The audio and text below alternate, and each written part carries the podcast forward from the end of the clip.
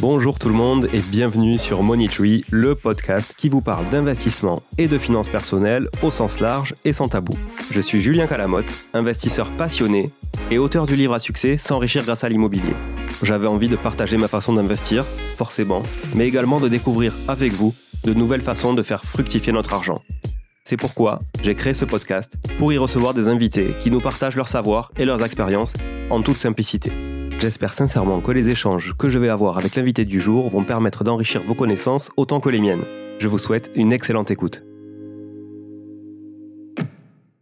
Salut à tous les fidèles de Moneytree et à tous ceux aussi qui écoutent Moneytree pour la première fois. Je vous retrouve aujourd'hui pour une nouvelle capsule, une capsule sur laquelle nous allons parler de la chance. Mais oui, mais quelle chance nous avons, mais il fait beau aujourd'hui, mais quelle chance, mais mais quelle chance j'ai aussi de vous avoir évidemment de l'autre côté du micro. Alors est-ce que tout ça c'est de la chance? J'en sais rien. Est-ce que j'ai eu de la chance dans ma vie? Est-ce que vous en avez vous au quotidien? Est-ce que vous avez de la malchance? Je sais pas. Moi qui ai beaucoup joué au poker, je peux vous dire que c'est un sujet qui revenait euh, très souvent.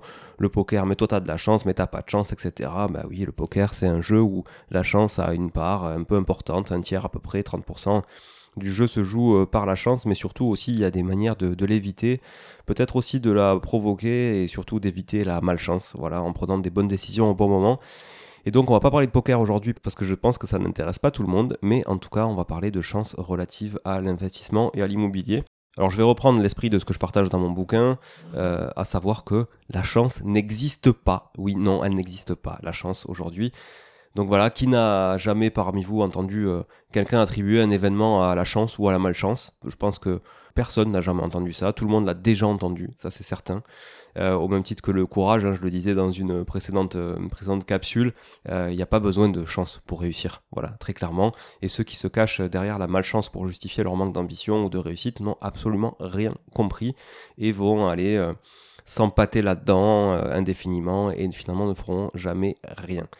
Et ce sont souvent d'ailleurs les mêmes qui vont mettre la réussite des autres sur le dos de la chance. Donc laissez-moi vous annoncer le scoop de l'année. La chance n'a strictement rien à voir dans tout ça. La chance, si tant est qu'elle existe, qu'elle se mérite, qu'elle se gagne, qu'elle se provoque, comme je disais tout à l'heure, elle s'apprivoise aussi, et paraît-il, sourit aux audacieux.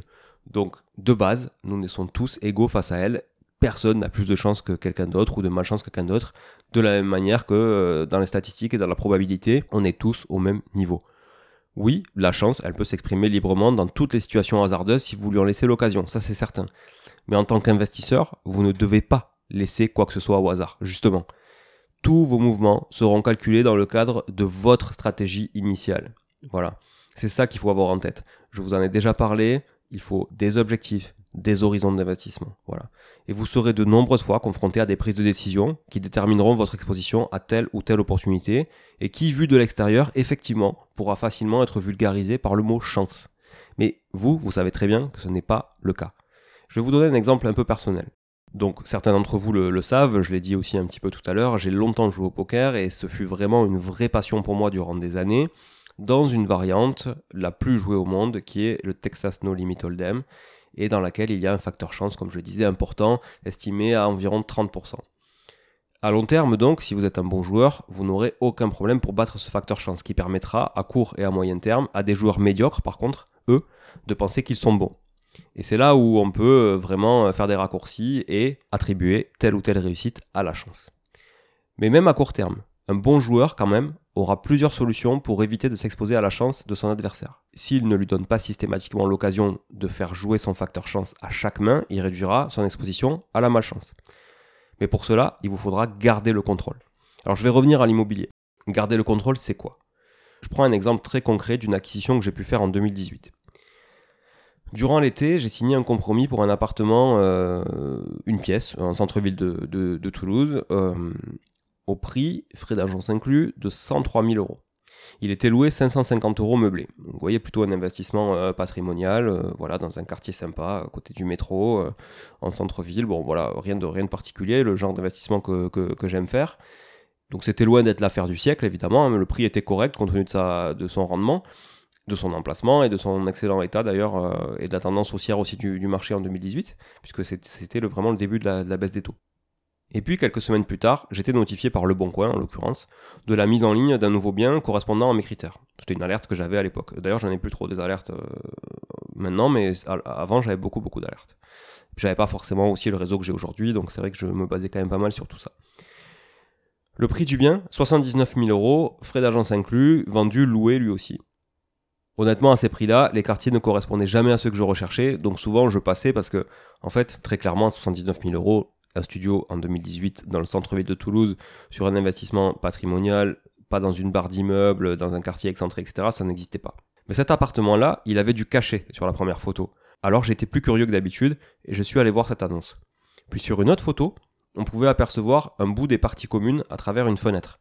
Et là, j'étais quasiment persuadé qu'il s'agissait du même immeuble que cet appartement pour lequel je venais de signer un compromis à 103 000 euros justement. J'ai immédiatement appelé l'agence qui avait rentré le bien. Elle n'a pas répondu. J'ai rappelé, j'ai rappelé, j'ai encore rappelé, jusqu'à ce que quelqu'un puisse me confirmer l'adresse, et bingo, c'était bien le même immeuble. Donc là, évidemment, j'avais qu'une chose en tête, c'était l'acheter à tout prix. Je ne voulais pas qu'il me passe sous le nez, ça c'était très très très très clair. Mais bon, rien n'était gagné à ce moment-là, il fallait que j'arrive déjà à le visiter en premier parce que c'était certain qu'il allait partir au prix. Donc j'ai insisté au prix du gérant de l'agence pour être le premier et je me suis débrouillé pour être sur place moins d'une heure après. Je bossais, j'étais salarié, j'avais des contraintes, ok, mais tant pis, je savais quels étaient mes objectifs. Voilà. Et donc l'appartement était situé au dernier étage et il avait la jouissance exclusive d'une petite terrasse en plus. Donc il était encore plus sexy que celui que j'avais déjà acheté. Il était loué à un étudiant pour 390 euros, charges comprises, et c'était ça la clé. Le bail était récent, le loyer clairement sous-évalué par rapport au marché, il était loué en nu, et j'imagine donc que le calcul avant-vente a été simple, vendons-le sur la base d'un rendement brut entre 5 et 6%. Ce que j'arrive toujours pas à comprendre par contre, c'est que ce bien aurait pu et dû se vendre au moins, au moins 20 000 euros de plus. Au moins 99 000 euros FAI. Alors là, clairement, j'ai vraiment bénéficié du défaut de conseil de l'agent IMO envers son propre frère, qui se trouvait être le propriétaire du, du dit bien. Grosse erreur d'estimation du bien, surtout pour quelqu'un de sa famille. Alors soit il aimait pas du tout son frère et il avait envie que de s'en débarrasser, mais là très clairement, euh, je, je, je, comprends même pas comment un agent IMO, gérant d'une, donc un vrai agent IMO avec une carte quoi, enfin pas un agent co, un vrai agent IMO, peut conseiller son frère de vendre ce produit-là à 79 000 euros et lui faire perdre 20 000 euros de manque à gagner quoi.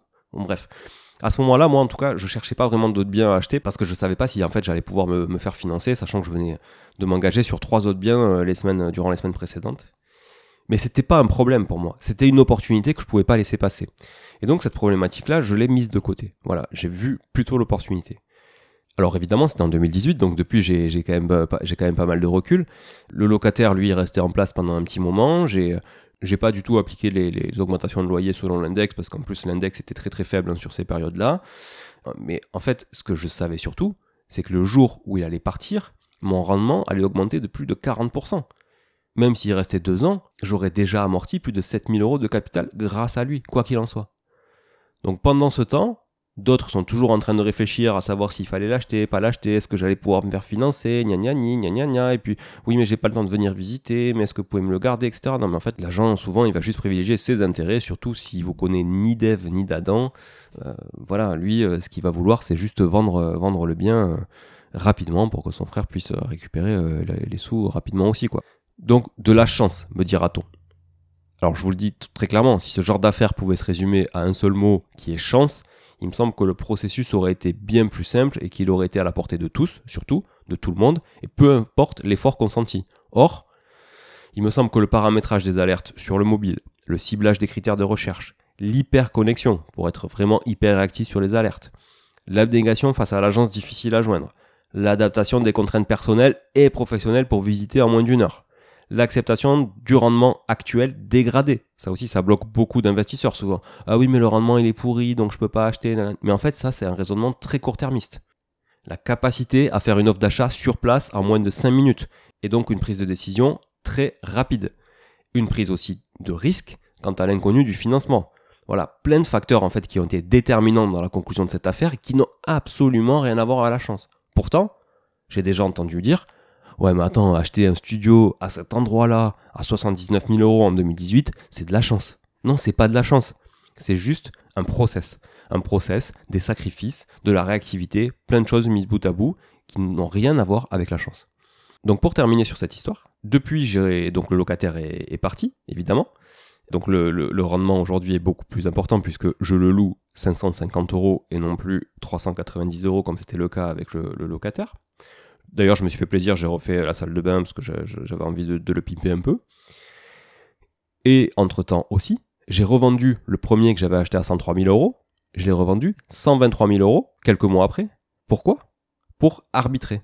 Parce que finalement, celui-là, il pesait un petit peu plus dans le patrimoine, alors que le second, lui, était beaucoup plus, euh, un rendement beaucoup plus important. Et en plus, on avait une problématique d'évacuation des fumées du restaurant en dessous. Et donc, comme celui-là était au premier étage, c'est vrai que le choix était facile à faire.